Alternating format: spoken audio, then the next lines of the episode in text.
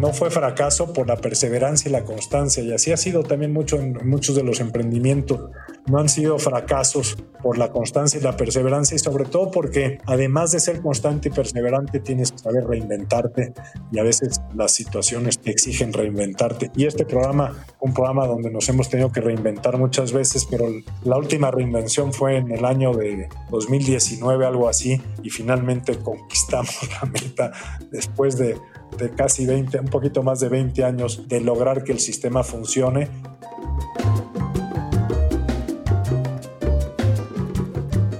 Hola, soy Nicolas Demeye, su anfitrión, y esto es Innovadores sin filtro, un programa único para inspirarnos y aprender de los emprendedores, disruptores, rebeldes e innovadores sociales más extraordinarios de América Latina que están liderando la transformación de los mercados, modelos y sistemas tal y como los conocemos. Nuestras invitadas y nuestros invitados nos comparten todo, sin ningún filtro, sobre sus éxitos, fracasos, errores, miedos y secretos para convertir en grandes lecciones, soluciones o herramientas que nos permitan superar los retos a los que nos enfrentamos y alcanzar el éxito que queremos. Innovadores sin filtro es creado por Tony Carr, cofundador de Halloran Philanthropies, y Nicolas Demille, su anfitrión y coach de emprendedores y líderes de alto impacto que quieren transformarse radicalmente y crear la vida que realmente quieren. Este programa es posible gracias al patrocinio de Halloran Philanthropies y New Ventures México.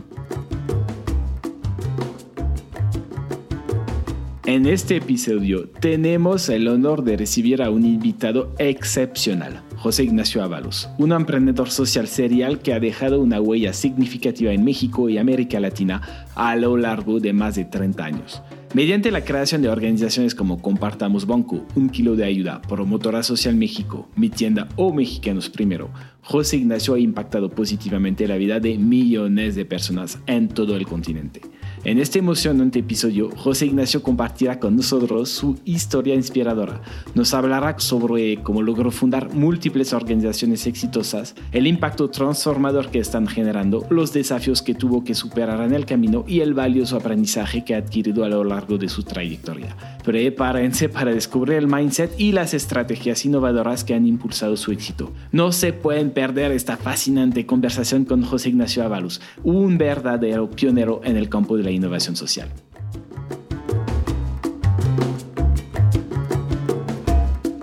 Hola José Ignacio.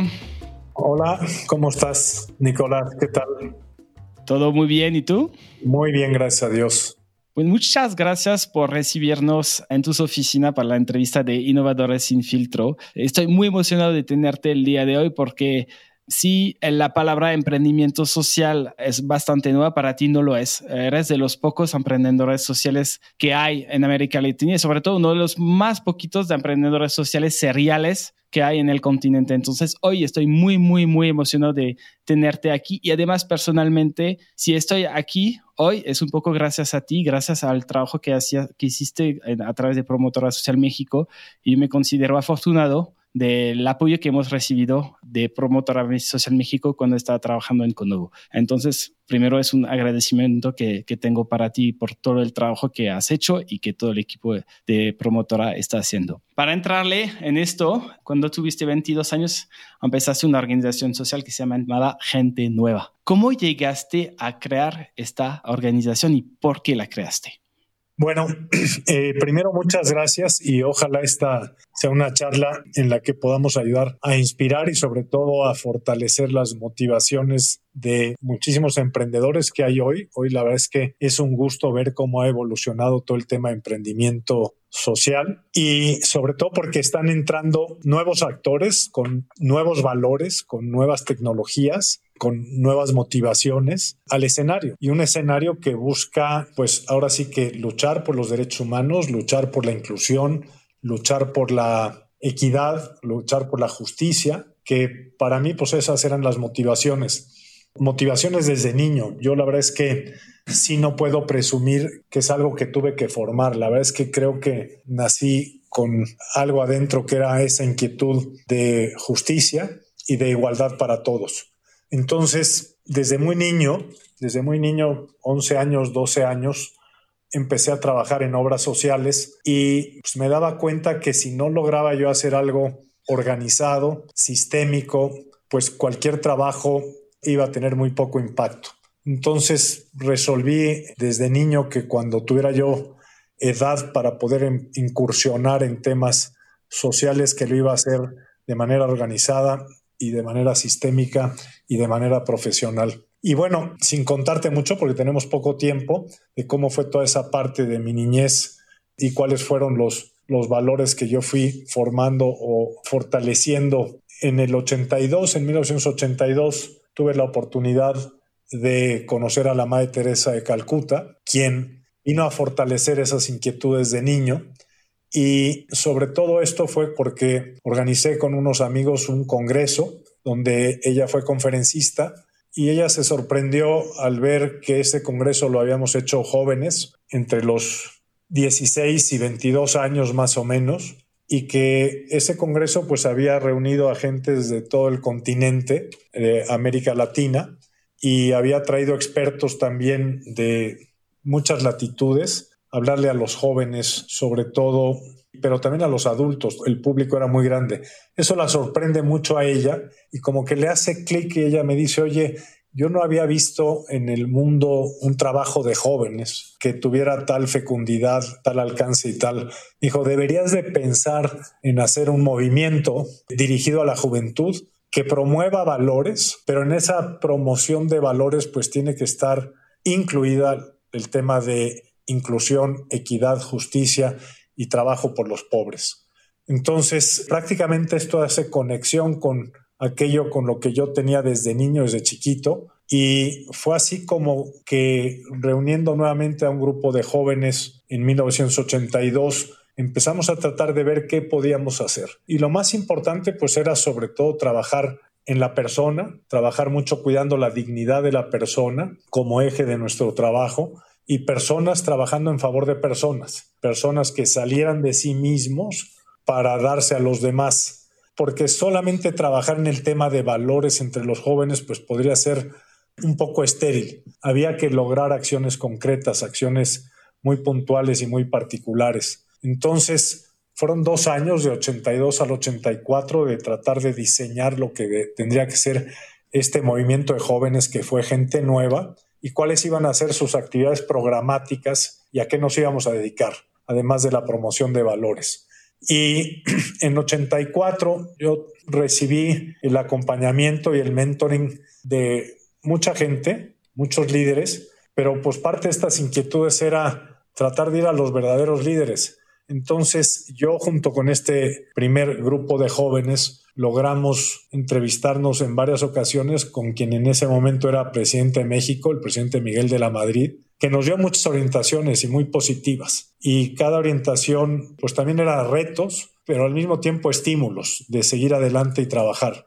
Y luego pues continuó el contacto con la Madre Teresa, que también fue en buena medida una gran inspiradora todos esos primeros años de este trabajo y también pues puede tener acceso, ¿no? Como joven, pues era un joven soñador al Papa Juan Pablo II. Y recuerdo que fui a Roma y dije, pues yo voy a entrevistarme con el Papa. Y la gente reía de mí, ¿no? Dice, bueno, pues e-, e-, eso no sucede así.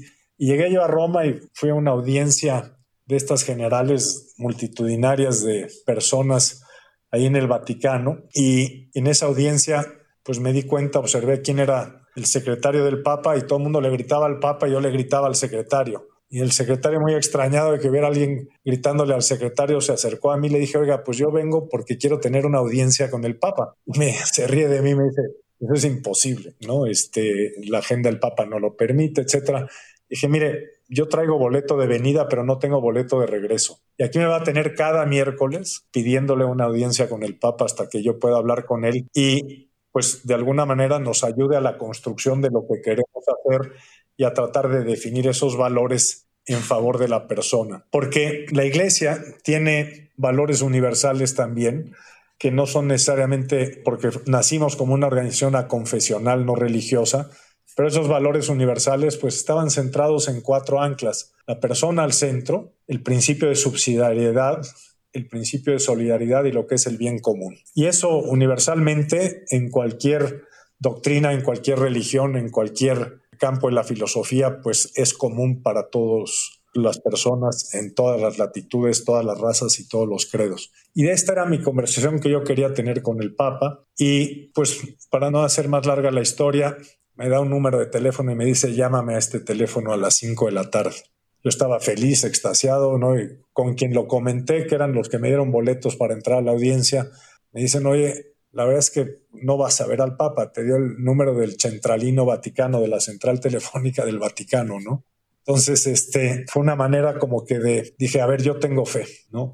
Y entonces, pues marqué a las 5 de la tarde y efectivamente me contesta Centralino Vaticano y ahí fue un poco decepcionante, pero dije, bueno, oiga, quiero hablar con Monseñor Estanislao. Y pasó un tiempo ahí, ¿no? Yo creo que eran de esos computadores todavía de cable que yo oía clac, clac, clac, clac, clac, se oían muchos ruidos. Pero finalmente, después de un tiempo, me contestan y me dicen, Estanislao, y bueno, este, me contesta y le digo, oiga, pues soy el, en mi español italiano, soy el Giovanni Messicani, que habíamos parlato esta matina en la audiencia, no sé qué, no sé cuánto. Y me dice, pues ven mañana a las cinco y media de la mañana, preséntate en tal puerta, etcétera. No cuento la historia larga, es muy bonita la historia, pero pude finalmente tener mi entrevista con el Papa y platicarle esta inquietud de la que habíamos soñado pues un grupo de jóvenes estos dos años del 82 al 84. Y la verdad es que él celebró mucho esta iniciativa también. No había en ese momento realmente organizaciones juveniles, movimientos juveniles a confesionales, ecuménicos, que quisieran promover valores, que quisieran trabajar por los demás. La verdad es que era algo raro, era algo insólito en México el movimiento de sociedad civil estaba prácticamente apagado. En esas épocas no había más de 40 ONGs en el país. Era, la verdad es que veníamos de un gobierno clientelista que no permitía ni promovía el nacimiento de organizaciones de la sociedad civil. Entonces, pues éramos un poco una cosa rara, ¿no? Pero de las cosas que fueron aquellos es que yo estaba seguro que en esta organización no podía haber un líder, sino que teníamos que hacer una organización que fuera fruto de un liderazgo colectivo, donde todos se desdibujaran en favor de la causa. Y así fue como se inició Gente Nueva, una organización de jóvenes para jóvenes, en un liderazgo colectivo, donde la suma de todos se volvía un liderazgo muy fuerte, muy sólido, y donde no había reto lo suficientemente grande como para que le tuviéramos miedo y renunciáramos a él. Entonces, cualquier reto juntos en la unidad y en ese liderazgo colectivo, donde todos nos desdibujábamos, pues era reto pequeño, porque se volvía más que un sueño o una aspiración, se volvía un terreno a conquistar. Y así fue como nacimos este, entre el 82 y el 84 y empezamos a diseñar una serie de proyectos que pues a la fecha muchos de ellos hoy subsisten y que pues han perfilado lo que hemos construido desde aquel grupo fundador a la fecha, con muchas otras generaciones de jóvenes que se fueron sumando y sumando para lograr construir las iniciativas que pues, hoy son muchas de ellas una realidad. Ah, qué historia tan inspiradora. Y cuando te escucho, lo que se me venía es que lo que pasó demuestran características de que tratamos de inculcar a los emprendedores, ¿no? Este trabajo basado en valores mucha perseverancia, o sea, desde la Madre Teresa hasta cómo tener una audiencia con el Papa, que quizás en este momento era mucho más difícil que lo es quizás hoy con todo lo que existe con, con, con las redes, ¿no? Y un liderazgo colectivo, que esto es en los años 80 me imagino que ni siquiera estas dos palabras, liderazgo colectivo, se podían unir, ¿no? ¿Qué significaba esto, no? Y ahora cada vez más se escucha de esto. Y a partir de esto, lo que escucho es también que se diseñó todas las organizaciones que has creado, nacieron a partir de todo esto, ¿no? ¿Nos puedes comentar un poco de cómo fuiste a crear cada de estas organizaciones que siguen ahora impactando la vida de millones de personas en México y América Latina? Bueno, la verdad es que otra vez este liderazgo colectivo pues hacía que la inquietud también fuera colectiva, los compromisos colectivos. Fueron épocas muy difíciles, ¿no? No fueron fáciles. Épocas difíciles porque a veces tuvimos que pelear contra la propia jerarquía de la iglesia en México, por ejemplo, que le incomodaba un movimiento ecuménico de jóvenes que no fuera católico, ¿no? Tuvimos que pelear contra el gobierno mexicano porque la Secretaría de Gobernación en México pues todavía tenía muy fresco lo que en México sucedió en 1968 y un movimiento juvenil representaba una amenaza. Tuvimos también oposición de partidos políticos que pensaban que a lo mejor nosotros teníamos intereses políticos de llegar al poder y que se estaba gestando un movimiento político. Tuvimos amenazas de también los grandes bienhechores, ¿no? O los dones de la caridad en México que tenían adueñado el tema en estas 40 organizaciones que eran como que las grandes organizaciones de sociedad civil en México, porque pues, nosotros veníamos innovando, fuimos el primero en México en contratar a profesionistas para incorporarse a los esfuerzos voluntarios que hacíamos los demás. Pues, empezamos campañas de donativos que pues prácticamente estaban en muy pocas manos, ¿no? Este, las donaciones en el país. Entonces sí empezamos a hacer, a significar amenazas para muchos grupos que estaban establecidos en México y sobre todo en esta preferencia tan grande que tomamos por los pobres, pues también significaba una amenaza para grupos, para caciques, para etcétera. Entonces, realmente, pues sí, en algún momento, aunque éramos muy chiquitos, pero parecíamos para algunos muy desafiantes, pero sobre todo pues para nosotros también, pero eran desafíos que nos poníamos nosotros con tal de lograr nuestros objetivos. Entonces, pues lo fuimos venciendo con constancia, con perseverancia y con pues, eventos muy concretos. Yo recuerdo, no quiero decir nombres, pero el primer congreso que quisimos organizar de jóvenes en México fue en el año de 85 y tuvimos la total oposición del gobierno federal del gobierno estatal en Jalisco y del gobierno municipal en Guadalajara, sí, coludidos con las fuerzas eclesiásticas, el obispo o cardenal de la localidad que no, no, sé si era pues, de Guadalajara, este, y tuvimos oposición, o sea, de las fuerzas públicas, etcétera, no pudimos hacerlo. Tres años después, en el 88, dijimos, va el segundo intento y de este sí no nos baja nadie y por lo mismo, porque antes tenías que pedir permiso para todo, pues no pedimos ningún permiso.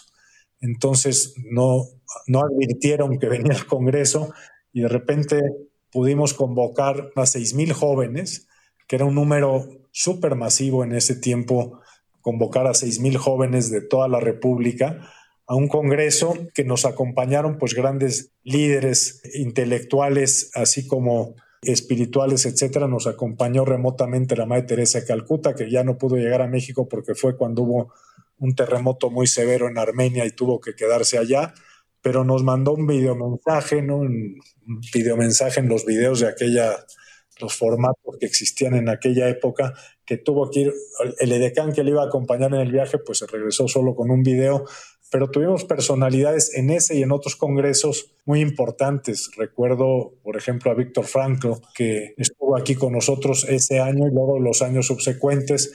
Personalidades como Lilu, el joven que paró los tanques en Tiananmen, por ejemplo.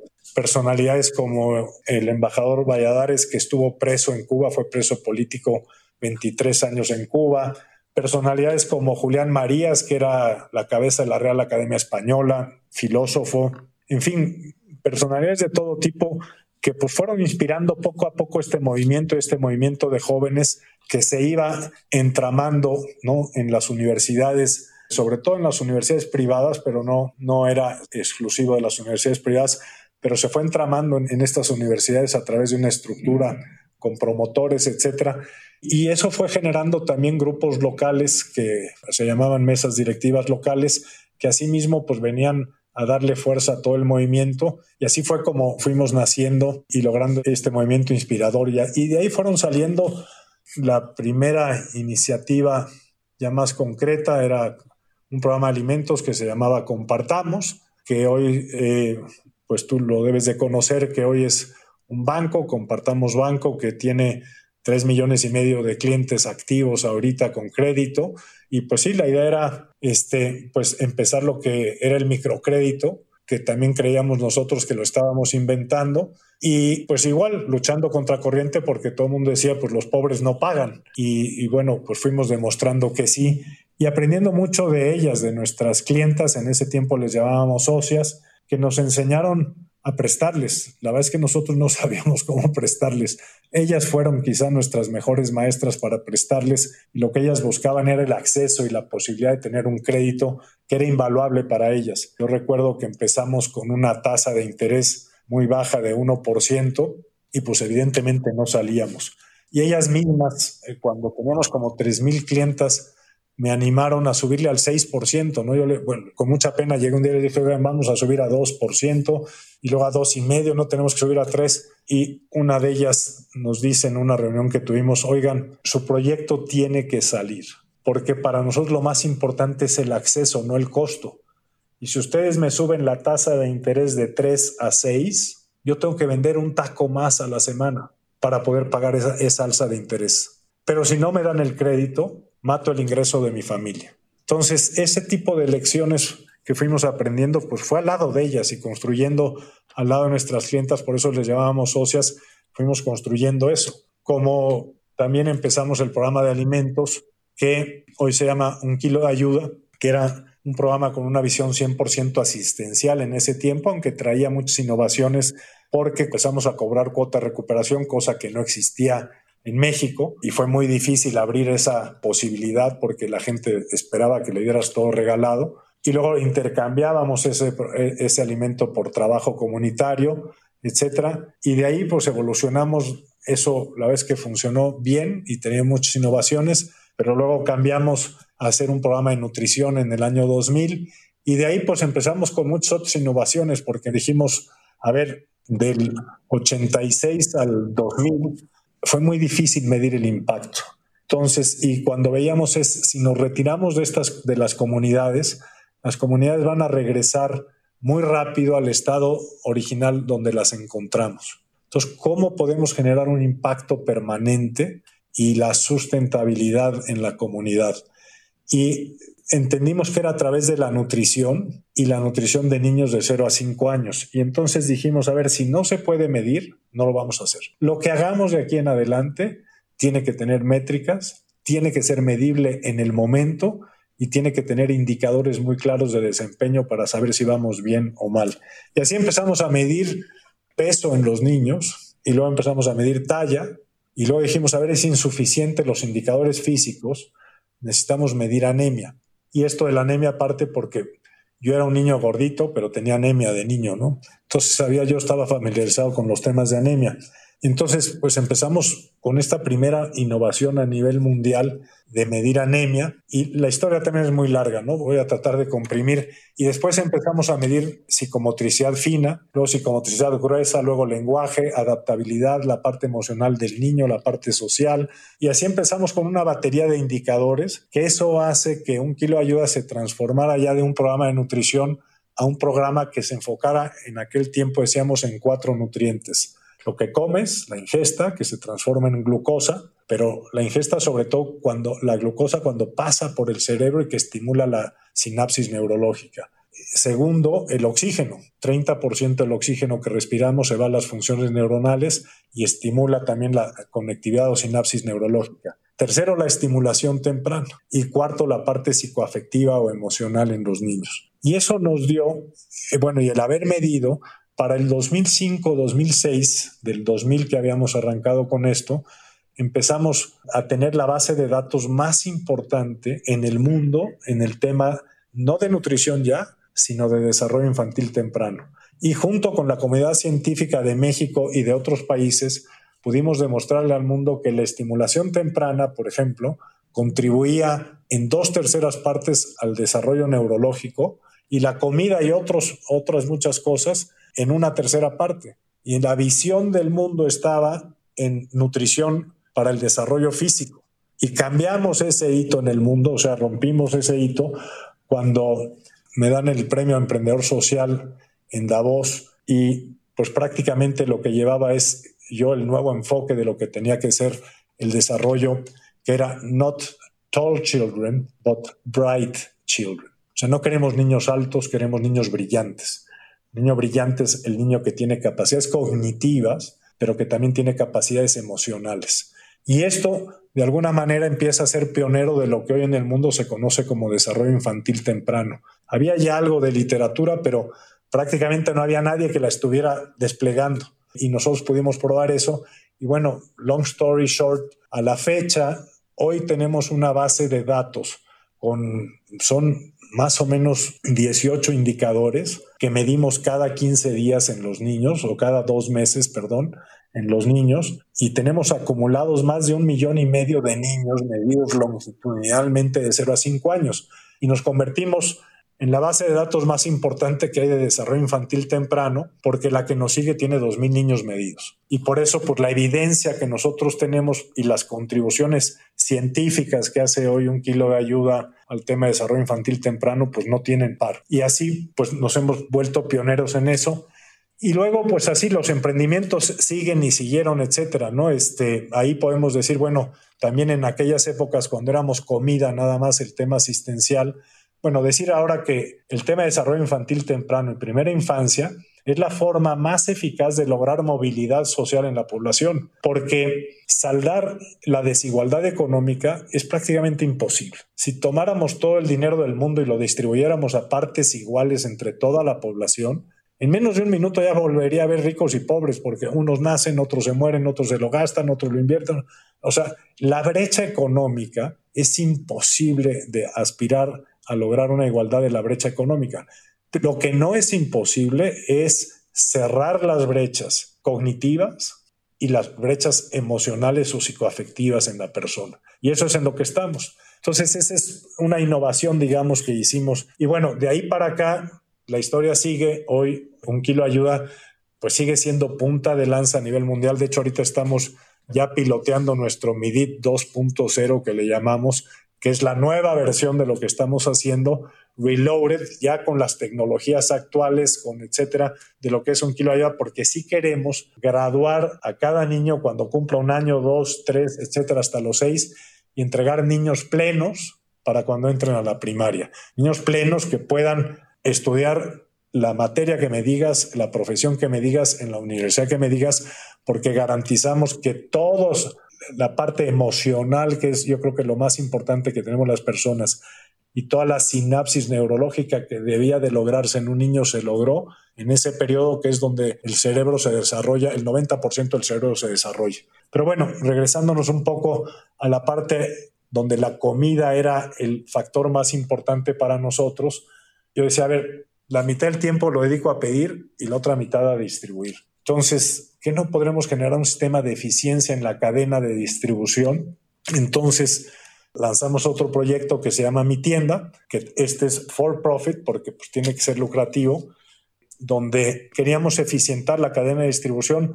Decía, a ver, si le ahorro a una familia pobre 10%, 15% del egreso que tiene que hacer en alimentos, pues casi eso vale lo que el paquete nutricional que yo le estoy dando. Entonces, ¿cómo eficientarla? Y ahí un poco por perseverancia, pero si quieren otro día contamos esta historia, pero este, me tardé 20 años en lograrlo. O sea, este programa lo arranqué en el año 2000 y llegamos a utilidades apenas el 2022. Fue un calvario, un calvario, porque muchas de las cosas que asumíamos en ese tiempo no sucedieron. Asumíamos que la industria nos iba a dar trato de nación más favorecida, que por estar haciendo el bien y correr, etcétera, íbamos a tener las mejores condiciones de mercado, porque etcétera. Y la vez que llegamos a un mercado de sharks, ahora sí que donde no nos dieron el beneficio, oye, ¿quieres el beneficio? Pues me tienes que comprar por trailers, ¿no? Y si, oye, si yo compraba por trailers, pues entonces a lo mejor sí me daban muy buen precio, pero necesitaba tener la mercancía un año en inventario y entonces pues todo eso se colapsaba. Digamos que no fue fracaso por la perseverancia y la constancia y así ha sido también mucho en muchos de los emprendimientos. No han sido fracasos por la constancia y la perseverancia y sobre todo porque además de ser constante y perseverante tienes que saber reinventarte y a veces las situaciones te exigen reinventarte. Y este programa, un programa donde nos hemos tenido que reinventar muchas veces, pero la última reinvención fue en el año de 2019, algo así, y finalmente conquistamos la meta después de, de casi 20, un poquito más de 20 años de lograr que el sistema funcione. Y entonces hoy ya estamos en en crecimiento y desplegando. Antes estábamos muy ubicados en Michoacán, Estado de México, Hidalgo, y ahorita pues ya estamos creciendo a Sinaloa, a Yucatán, este, pues otros lados a partir de haber llegado a utilidades y ya poder desplegar, ¿no? Entonces, este, ese como negocio, pero ha sido pésimo negocio porque los, los inversionistas les hubiera convenido más dar donativo que no, pero bueno, pues la verdad es que han confiado en el modelo y gracias a la confianza también de donantes, pues esto se ha permitido. Y así hay, este, pues no sé, porque sí son muchísimos emprendimientos que son hospitales, porque son campañas de promoción de justicia, de, de la paz, por ejemplo, porque es eh, organizaciones que se dedican a la educación, a la salud, a la primera infancia, ¿no? El Pacto por la Primera Infancia, que es un colectivo de 470 organizaciones que buscan incidir en políticas públicas. Ahora sí que todo lo que aprendemos de mejores prácticas en un kilo de ayuda de vanguardia mundial, estamos tratando que se traduzca en políticas públicas pues para impactar no un número pequeño de beneficiarios como es los que atendemos en un kilo de ayuda, sino que tengan impacto para toda la población. Ese es yo creo que el gran reto. Y así es otra institución que se llama Fundación para Investigación y Educación en Salud Pública, donde también es una organización de incidencia, pero también de apalancar las buenas acciones que está haciendo el Instituto Nacional de Salud Pública, que también soy el presidente del patronato junto con el de FIES. Y en fin, pues hay una cantidad de emprendimientos en el camino que, se han ido quedando. Pero yo creo que esto es lo fundamental, ya lo apuntabas tú, Nicolás, o sea, el tema de los equipos, el tema de los equipos, el tema de la gente, las personas, como nosotros ponemos a la persona al centro, no solamente al cliente o al beneficiario o al socio, sino sobre todo en primer término a nuestro colaborador. Y ahora que pones a tu colaborador también al centro, es obligado que el trabajo tiene que ser un trabajo participativo, de co-creación y de colaboración para lograr ese liderazgo colectivo donde todo el mundo está inspirado a que tiene que dar lo mejor de sí mismo para construir la mejor versión de país o la mejor versión de persona o la mejor versión de individuo. Y bueno, pues esa ha sido un poco la constante, el poder tener equipos yo creo que eso es lo más importante. Equipos comprometidos, equipos inspirados, equipos que cada iniciativa tienen un sentido de propiedad y son dueños al 100% de ella. Entonces, yo creo que eso ha sido fundamental, que no es uno, ¿no? O sea, en este caso yo, ¿no? Que estoy pensando que voy a cambiar el sistema de distribución de alimentos en comunidades marginales del país. Son todos, ¿no? Este, y es cada uno. Y es desde un almacenista, que tenemos testimonios preciosos de ellos, hasta a lo mejor un chofer, hasta un oficial de nutrición o una enfermera o un médico o un administrador o un contador que en cada acción, cada día se despiertan a cambiar el mundo y a cambiar las realidades del país. José Ignacio, desde que empezaste, o sea, desde la audiencia con el Papa, los, la organización del evento con seis mil jóvenes, con todo el mundo que se te mete encima, que no quiere que el evento pase, los políticos, la iglesia, otros, otras personas, la esperar 22 años que un negocio se vuelva rentable, ir contra la corriente creando microcréditos muy bajos y luego subir la tasa de interés. Cuando escucho esta, esta historia, siento que tú viste que enfrentar muchas fuerzas opuestas. ¿Qué te ayudó a overcome, como decimos, a sobrepasar esto, a, a ir más allá de, la, de los obstáculos, además del equipo que aquí fue súper importante, pero al mismo tiempo, ¿qué, ¿qué fue para ti lo que te ayudó a realmente a poder tener el éxito a pesar de todos los obstáculos que, que tuviste que enfrentar? Te puedo responder primero lo que no me ayudó. Adelante. lo que no me ayudó fue en algunos periodos de mi vida cuando caí en soberbia y creer que era yo una gran persona. La soberbia ha sido mi peor enemigo.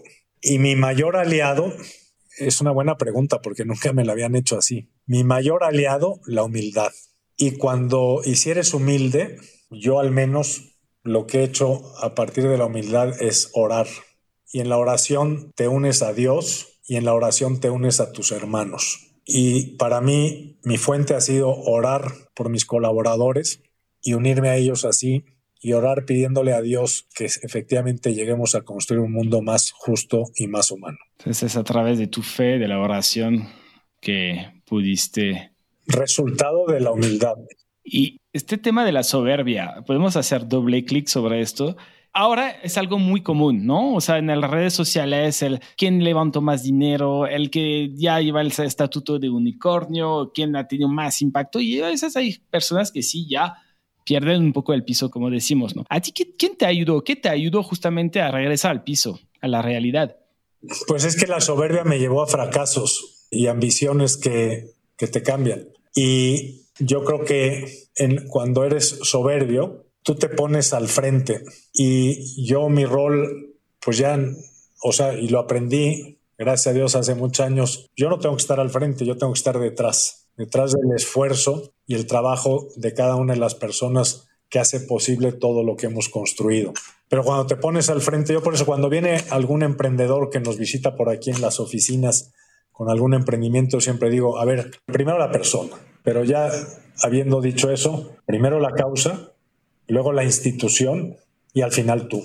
Si alguien trae esos valores al revés, primero él, luego la institución y al final la causa, porque muchas, para muchos emprendedores la causa es medio y la causa no es medio, la causa es fin. Entonces, primero el fin y entonces tu mindset cambia, porque entonces te vuelves un servidor y yo creo que eso es lo que tenemos que ser los emprendedores sociales, ¿no? Tenemos que ser servidores no, es crítica al que no sea emprendedor social, pero un emprendedor social tiene que ser servidor y para ser servidor, pues primero lo primero que es la causa, a quienes sirves y, y ya después la institución por la que tienes que dar la vida y al final tú. Entonces cuando te olvidaste de todo esto es cuando fracasaste, ¿verdad? Sí, y mira que me pasó me golpeó duro. Gracias a esos golpes, pues sí. Y sobre todo, cuando esos golpes también, pues digo, fueron acompañados también de hermanos, ¿no? Entonces, este, hermanos en la causa, hermanos. Y la vez que por eso, pues por eso, de alguna manera logré rescatarme, ¿no? Este, pero, pero sí me pasó. Y son duros, ¿no? Entonces, hay que estar muy convencido. El emprendedor social o está dispuesto a dar la vida por la causa, o mejor que busque otra profesión, otro trabajo, otra línea, otro campo, ¿no? Y entonces tú si el emprendedor social da todo, ¿no? Para lograr la causa, ¿tú hasta dónde? ¿Hasta dónde te ves siguiendo emprendiendo? Hasta, no sé, en 20 años, 30 años, quién sabe, ojalá nos dé vida a todos, ¿no? Pero ¿dónde te ves? ¿Qué, ¿Cómo idealmente en 20 años? Pues mira, ahorita la verdad es que soy muy afortunado porque, otra vez, porque tengo colaboradores que son muy valiosos, ¿no? Entonces, y, por eso es fácil para mí, soy caótico, porque soy bastante caótico, pero pues es fácil estar pensando en lo siguiente y en lo siguiente, en lo siguiente. Ahorita ya traigo aquí en, en la cocina del cerebro, este, cocinando otros tres proyectos uno es una plataforma educativa, otro es este movimiento para promoción de la paz en México, sobre todo. Yo creo que hay una ausencia de paz muy grande en el país, pero nadie la quiere, todos quieren la paz. Yo creo que entonces es otra iniciativa y otra iniciativa que estamos cocinando ahorita es para que los hospitales que hoy estamos haciendo, la vez que un trabajo único con ellos, este, atendiendo a la población más vulnerable, cómo volverlos atractivos para atraer capitales de inversión y poder escalarlos, ¿no? Este, entonces, hoy tenemos tres hospitales, yo quisiera crecer a 100, a 200, a 300 hospitales y la manera de hacerlo pues va a tener que ser haciendo pequeños ajustes, muy pequeños, pero para poder atraer inversión y capitales que crean que se puede destinar servicios de calidad y calidez de salud a los más pobres y que puedan seguir siendo negocio, ¿no? O sea, y en eso pensamos mucho en una contabilidad de triple retorno, retorno económico, retorno social y retorno humano. El retorno económico, bueno, pues ese se entiende fácil. El social es el que transforma las estructuras sociales y el humano es el que transforma a las personas. Los tres retornos pueden convivir sin estar peleados uno con otro y creo que es una manera de escalar para poder crecer más rápido en el bien que hay que hacer por los demás. Me encantaría seguir con la entrevista durante horas porque siento que hemos solo hablado del 2% de todo lo que podríamos aprender de ti, pero me han dicho antes de esta entrevista que tenías poco tiempo, entonces voy a respetar esto, agradeciéndote realmente de corazón todo lo que nos has compartido, esperando que podemos pronto hacer la, la segunda parte de esta entrevista, pero realmente muchísimas gracias, José Ignacio.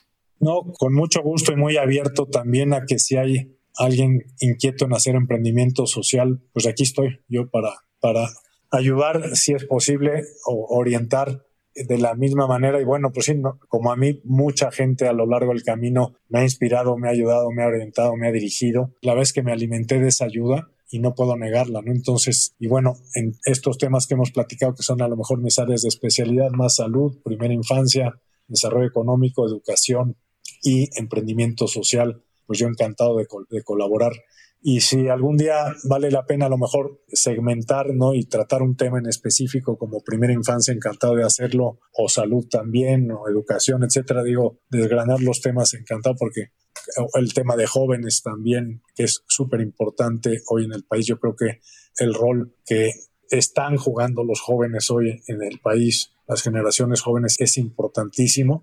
Yo la verdad es que también te he de decir, me inspiro mucho hoy en las generaciones jóvenes, porque la velocidad con la que van transformando el mundo, pues es una velocidad que inspira, que pues me dice, oye, hay que subirse a ese tren que hoy es la juventud y que va pues a pasos aceleradísimos y agigantados. Y yo la vez que me inspiro mucho de ellos y me encanta ver todas las iniciativas lucrativas o no lucrativas, con un alto sentido social o no, pero me encanta mucho inspirarme en lo que están haciendo los jóvenes hoy. Los de los unicornios, pero hay muchos que no están haciendo unicornios, pero que están haciendo grandes transformaciones. La métrica no es, no, no debe ser el unicornio, ¿no?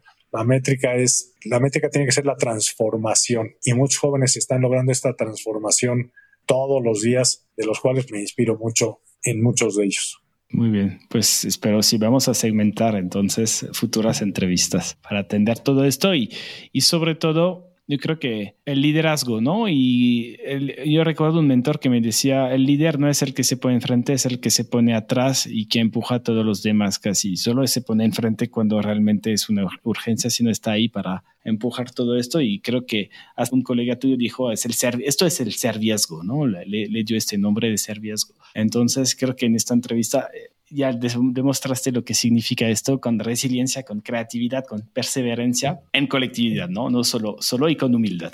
Sí, el serviazgo es un tema acuñado por Iván Mancillas, que ha sido uno de los grandes pilares junto con Carlos Labarte y Carlos Danel de Compartamos. Y bueno, el serviazgo fue esta manera de aterrizar los valores en el servicio de Iván Mancillas, a quien le debemos muchísimo. Una palabra, una última palabra para cerrar hoy, José Ignacio.